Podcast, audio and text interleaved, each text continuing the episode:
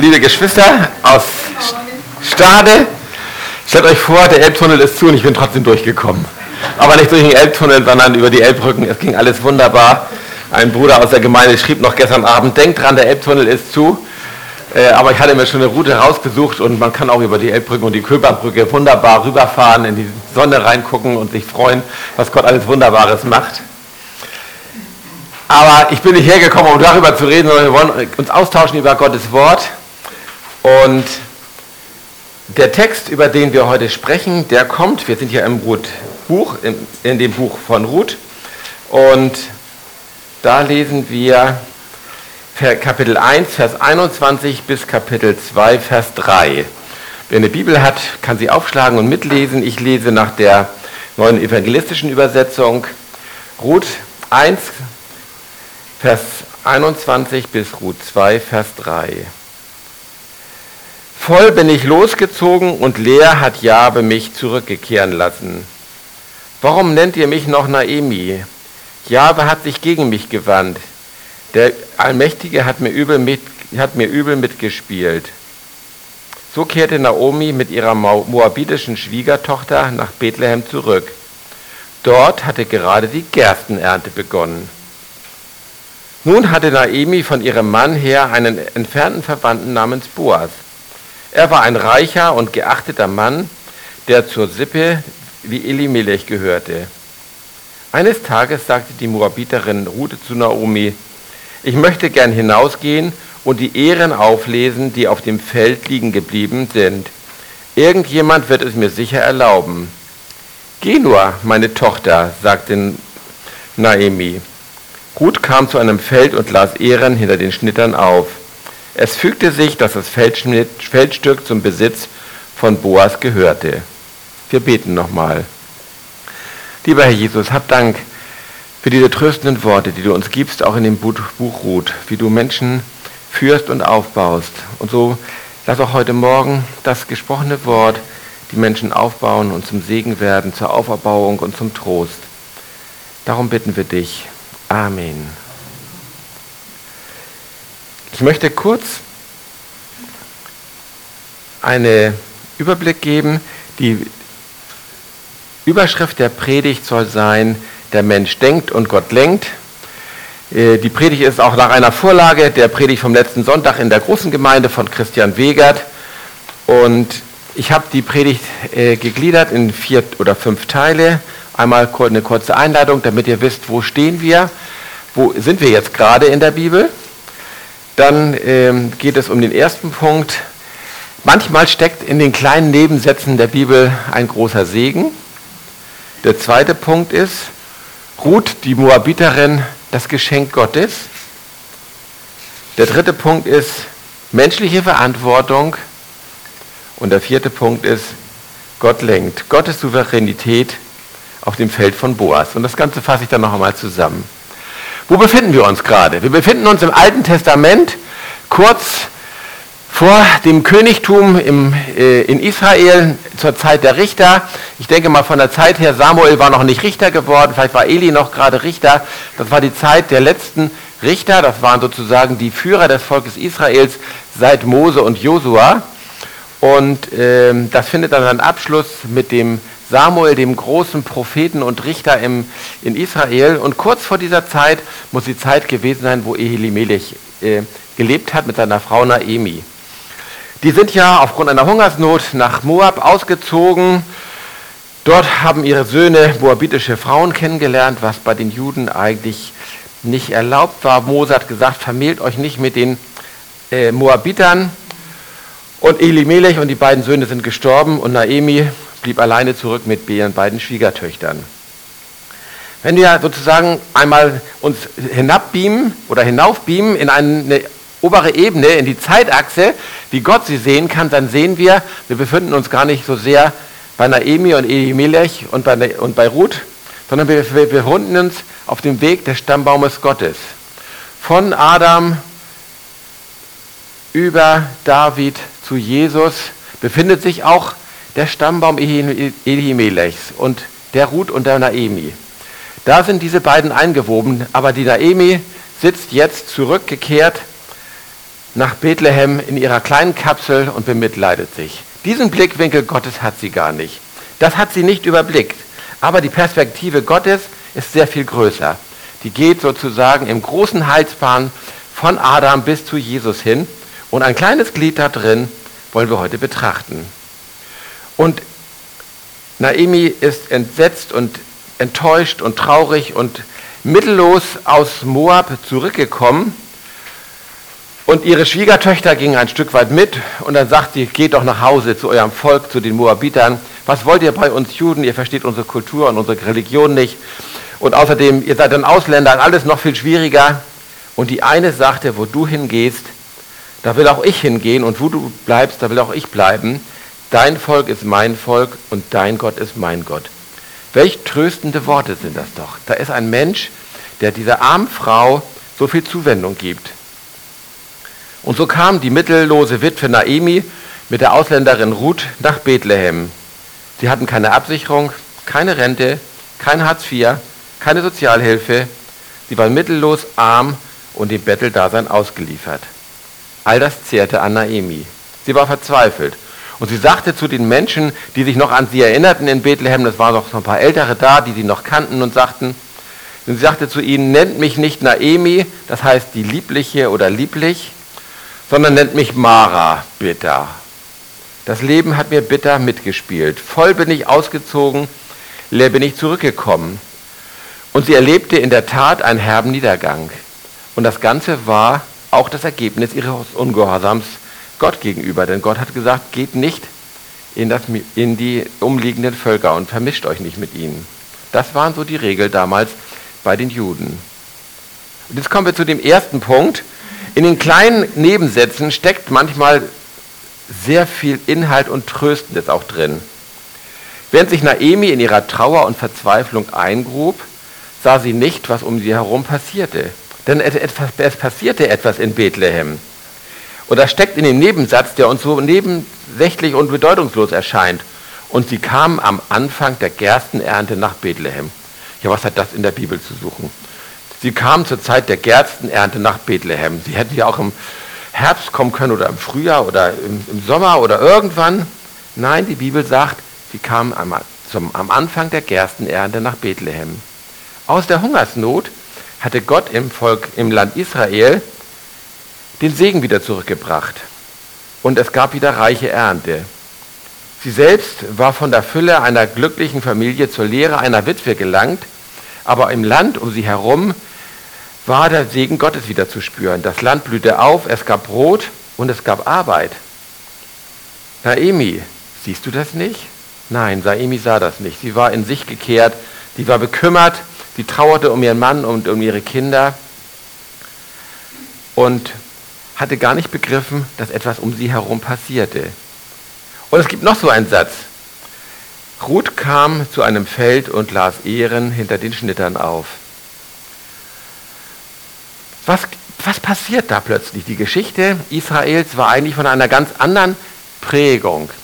Im, das kommen wir noch drauf. Im Moses wird, und wird den, dem Volk gesagt, lasst von den Ehren etwas stehen für die Armen und Witwen. Aber in Israel war es so, wie es überall in der Welt ist, der Prophet regiert die Welt.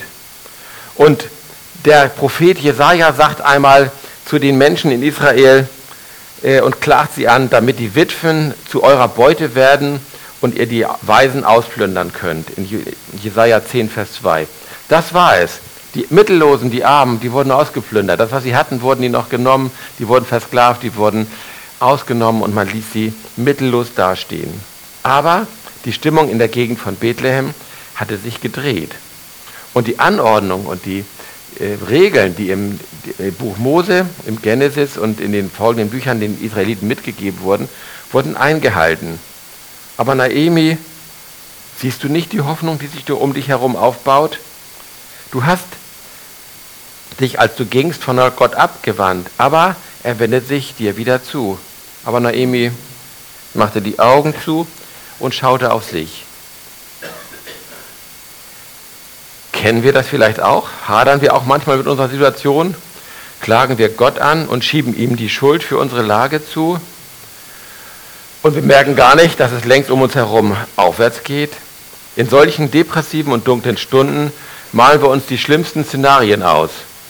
Dann kommt so eine schöne Verschwörungstheorie und wir finden das ganz toll. Ja, es ist alles furchtbar. Wir fantasieren über alles Mögliche, was uns widerfahren könnte.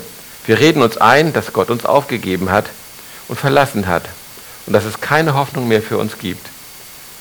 Was fügen wir uns dabei für Schmerzen zu?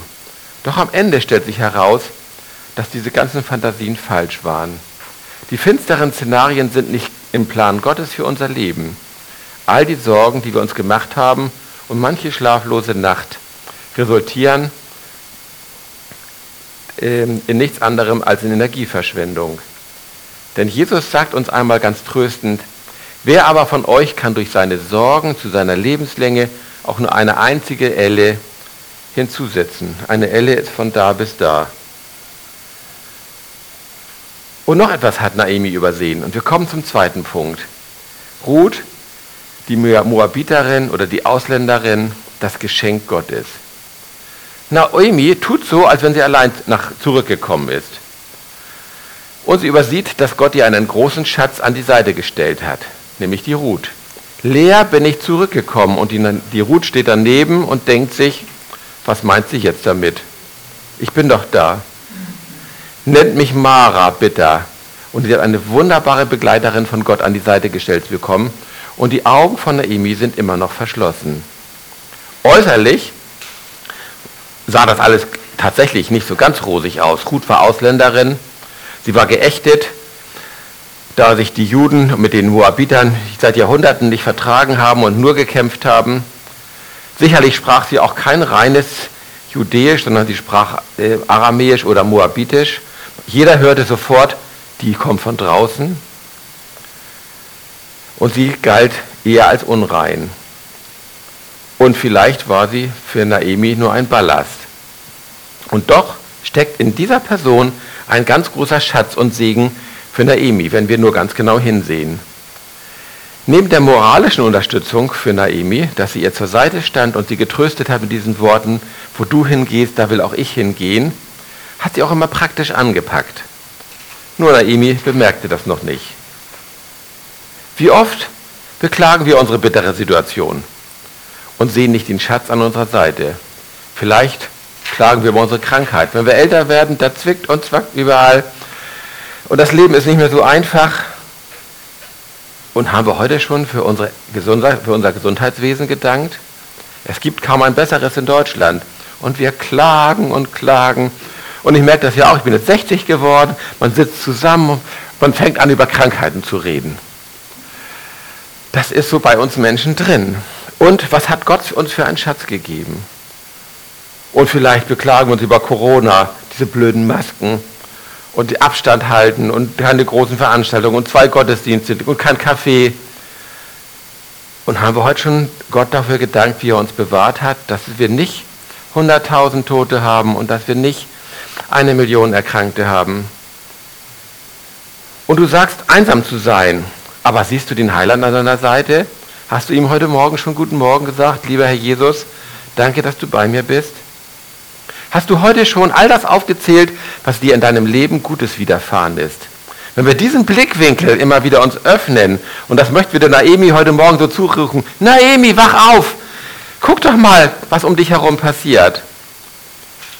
Und dann kommen wir schon zu dem nächsten Punkt, dem Zusammenspiel von menschlicher Verantwortung und Gottes großem Blick für das Große und Ganze, seiner Souveränität. Was sollte Ruth in einem fremden Land machen? Sie hatte eigentlich nur wenige Optionen. Betteln, sich prostituieren oder hoffen, dass irgendein Wunder geschieht. Aber Ruth wartete nicht, dass sich Türen öffnete, Sie wartete nicht, dass das Rote Kreuz kommt mit der Kleiderspende oder die Caritas, sondern Ruth sagte, ich will handeln. Sie übernahm Verantwortung und setzte ihren gesunden Menschenverstand ein, denn das hatte sie begriffen. Bei den Juden gab es eine Regel, wer nichts zu essen hat und arm ist oder Witwe, der darf aufs Feld gehen und die Nachlese betreiben. Und das war gerade wieder eingeführt worden in Bethlehem und die Ruth hat das sofort begriffen.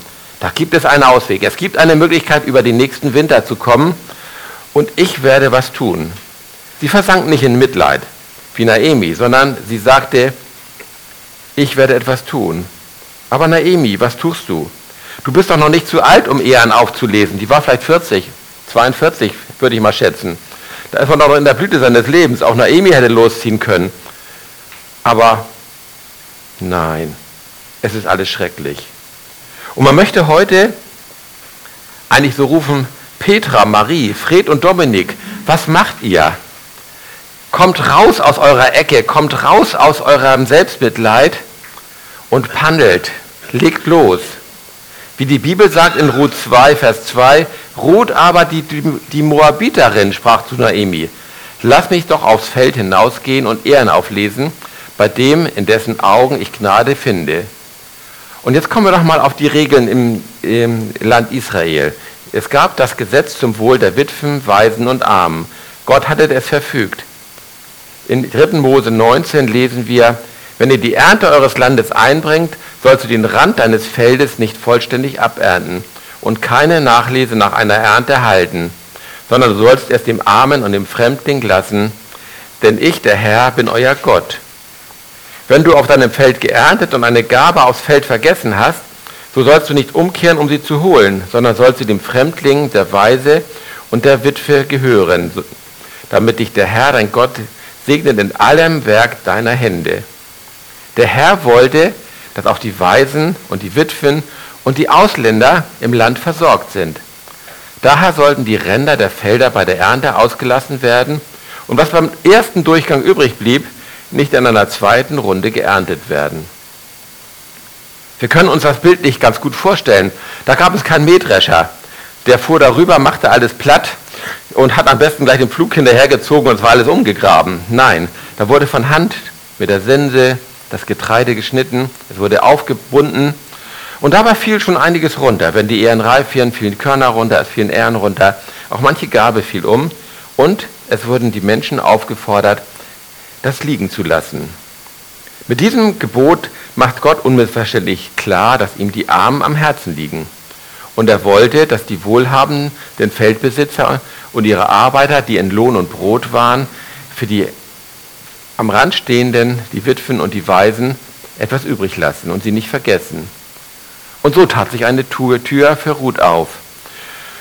Und sie machte sich auf, aber Naemi verharrte in Lethargie. Sie setzte als Ruth ihren gesunden Menschenverstand ein und sagte, ich habe zwei gesunde Hände, ich habe zwei gesunde Füße, ich gehe aufs Feld und werde erstmal die Nachlese betreiben. Das bedeutete aber, dass sie auch Einsatz zeigte. Sie konnte nicht sich hinsetzen und morgen sagen, ach Naomi, uns geht so schlecht. Was machen wir jetzt? Wie kannst du mich versorgen? Nein. Sie ging los und wartete nicht darauf, dass die Körbe voller Getreide vor ihre, gestellt, vor ihre Füße gestellt wurden, damit die Leute, damit sie nicht arbeiten musste, sondern sie ging darauf los, etwas zu tun. Sie wartete nicht auf die Sozialhilfe, sondern Sie sagte, ich will für mein Essen sorgen. Ruth legte also ihre Hände nicht in den Schoß, sondern handelte. Lass mich doch aufs Feld hinausgehen und Ehren auflesen, bei dem, in dessen Augen ich Gnade finde. Sie wollte ihrer Schwiegermutter nicht auf der Tasche liegen. Und deswegen sagt sie zu Naemi, ich will gehen. Ist das in Ordnung? Und wenn ich gehe, dann riskiere ich als Ausländerin erkannt zu werden. Ich werde keinen Schutz haben, da ist kein Mann, der auf mich aufpasst. Und eine Frau war schutzlos in dieser Zeit. Ich will aber mein Versprechen einlösen, das ich dir gegeben habe. Wo du hingehst, da will ich auch hingehen. Und wo du bleibst, da will ich auch bleiben. Ruth hoffte, bei jemandem, bei jemandem Gunst zu finden. Lass mich doch aufs Feld hinausgehen und Ehren auflesen bei dem, in dessen Augen ich Gnade finde. Sie hoffte, Gunst und Gnade bei jemandem zu finden, aber sie konnte nur Gunst finden, wenn sie auch losgeht.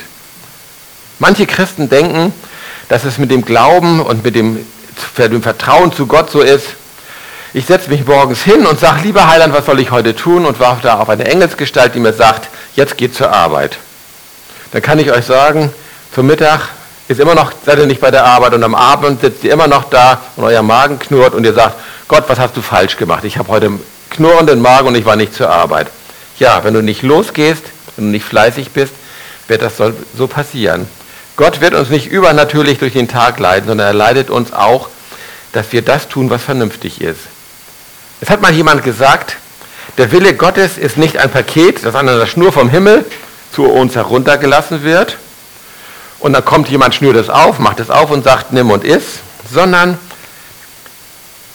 der Wille Gottes ist wie eine Rolle, die sich jeden Tag ein bisschen weiter aufrollt. Wir müssen immer ein Stückchen weitergehen und Gott öffnet uns seinen Willen immer weiter und immer mehr. Wir entdecken den Willen Gottes für unser Leben, indem wir unseren gesunden Menschenverstand bemühen, die, Gottes, die Gebote Gottes kennen und ernst nehmen, Ehren lesen auf dem Feld, indem wir unsere Pläne durchdenken und dann mit seiner Hilfe zur Tat schreiten. Und Ruth holt sich den Rat von Naemi ein. Auch das ist ein wichtiger Aspekt, um den Willen Gottes für unser Leben zu erkennen. Es mit anderen zu besprechen, wenn wir eine Entscheidung zu treffen haben und zu sagen, was denkst du darüber? Ist es eine vernünftige Entscheidung? Wie siehst du das? Kann ich diesen Weg gehen? Aber dann sollen wir auch gehen, Verantwortung übernehmen und handeln. Und dann kommt, dann tritt plötzlich ganz heimlich von hinten Gott einfach auf den Plan, ohne dass Ruth es merkt. Mehr kann sie nicht machen. Alles andere ist Gottes Sache. Und tatsächlich, Gott führt und lenkt. Und der Schreiber des Buches Ruth schreibt dann ganz unaufgeregt, ohne jegliche Dramatik, wie die Geschichte weitergeht. Es sieht fast so aus, als würde der Zufall regieren. In der neuen Evangelistischen steht, es fügte sich, dass das Feldstück zum Besitz des Boas gehörte. Oder in der Schlachter steht geschrieben, es traf sich aber, dass jenes Feld dem Boas gehörte. Die Felder waren nicht markiert und es waren auch keine Schilder dran, welchem Besitzer sie gehörten. Naomi hatte zu Ruth auch nicht gesagt, geh da und dahin, hätte sie ja eigentlich sagen können. Die wusste doch, ihr Verwandter ist da. Und vielleicht hätte der ein bisschen mehr einsehen als die anderen. Aber Naomi war noch in sich gekehrt. Sie sah das alles nicht. Und sie sagte, ja, ja, geh mal hin. Nein, die Bibel macht hier deutlich, dass Boas überhaupt nicht im Blickfeld von Naomi war. Und Ruth zog los, kam an irgendein Feld und fragte die Schnitter, ist es okay, hier die Nachlese zu betreiben? Und man sagt ihr, ja, ja, mach nur. Und es traf sich aber, dass jenes Stück Feld dem Boas gehörte, dem Verwandten von Naomi. Was wie ein Zufall aussieht, ist nichts anderes als Gottes Führung. Gott hat die Naemi dahin geführt, ohne Schild und ohne Engel und ohne Weissagung. Aber er führte ihre Schritte. Und wir lesen das auch in Sprüche 16, Vers 9. Das Herz des Menschen denkt sich seinen Weg aus, aber der Herr lenkt seine Schritte. Dieses Prinzip sehen wir auch bei Josef. Selbst unglückliche Umstände, böse Absichten der Brüder Falsche Entscheidungen stehen unter Gottes Kontrolle. Gott ist es, der alles wirkt nach seinem Ratschluss seines Willens. Epheser 1, Vers 11.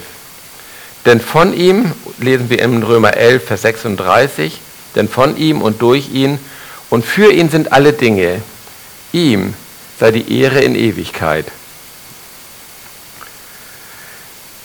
Auch als Ruth sich auf den Weg machte, Entscheidung zu treffen, auf welches Feld sie ging, war auch dies gültig von ihm und durch ihn. Gott führte ihre Schritte auf das richtige Feld. Und wenn wir auf das Ende des Buches Ruth sehen, dann sehen wir, welch eine wunderbare Geschichte daraus entsteht. Ruth wird zur Urgroßmutter von David und sozusagen im Stammbaum von Jesus ist sie direkt eingeflochten als Ausländerin, als Moabiterin. Wenn man diesen Ausblick hat, was Gott daraus macht, aus diesem Elend, dann sieht man, er lenkt die Schritte und er führt es wohl. Er hält die ganze Welt in seiner Hand. Glaubst du das? Und wenn du es glaubst, leben wir dann auch so? Wir sind jetzt wieder in der Perspektive Gottes, der einen Plan für unser Leben hat. Er hatte einen Plan für Jesus und für David und er hat auch einen Plan für dich. Glauben wir das? Das möchte ich euch sagen. Gott hat einen Plan für euer Leben. Und wir sollen handeln und Gott wird uns führen. Manchmal sieht unser Leben aus wie ein Knäuel Wolle. Habt ihr das mal erlebt? Wenn ich meinen Gartenschlauch zusammenrollen will, da ist ja immer ein Knoten drin. Immer so ein Durcheinander. Und So ist es auch manchmal mit Wolle. Wenn man die aufgerappelt hat, ihr kennt das, dann sagt die Frau, ich verstehe davon nichts, aber mir ist eine Masche runtergefallen. Und wird das zurückgerappelt und dann fällt das auf den Fußboden und manchmal dann kommt die Katze dazwischen und dann ist das Ganze ein einziges Durcheinander und man sagt sich, wie soll aus diesem Durcheinander noch was werden? Und wenn da ein kluger Kopf dabei ist und das Ganze entwirrt und den Faden wieder aufnimmt, dann kann ein wunderbarer Teppich draus gewebt werden oder wieder ein Pullover draus werden. Und so ist unser Gott. Der stellt uns manchmal so vor ein Knäuel von lauter Fäden, wo wir denken, wie soll das alles zusammenpassen? Und wenn wir am Ende sehen, was Gott daraus gemacht hat, welch wunderbares Stück daraus geworden ist, dann sehen wir seine Größe und seine Güte. Ihm wollen wir vertrauen. Und damit fasse ich das Ganze nochmal zusammen. Naomi war in einer menschlich ausweglosen Situation, aber sie sah nicht die kleinen Dinge, die sie ermutigten. Es war Gerstenernte, es war etwas im Aufbruch. Gott hatte etwas schon vorbereitet. Und sie sah nicht den Schatz an ihrer Seite. Eine Moabiterin, eine Ausländerin, die Ruth, die sie begleitet hat, die sie geliebt hat und die sich für sie eingesetzt hat und die das gemacht hat, was Gott ihr aufs Herz gegeben hat, nämlich zu handeln. Und die Ruth handelte mit Verstand.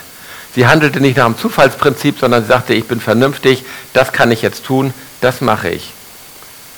Und am Ende gab Gott seinen Segen dazu. Vertraue auf Gottes Planung, auf Gottes Führung, auf seine Souveränität. Das ist die Predigt vom letzten Sonntag für heute und Gott segne euch. Amen.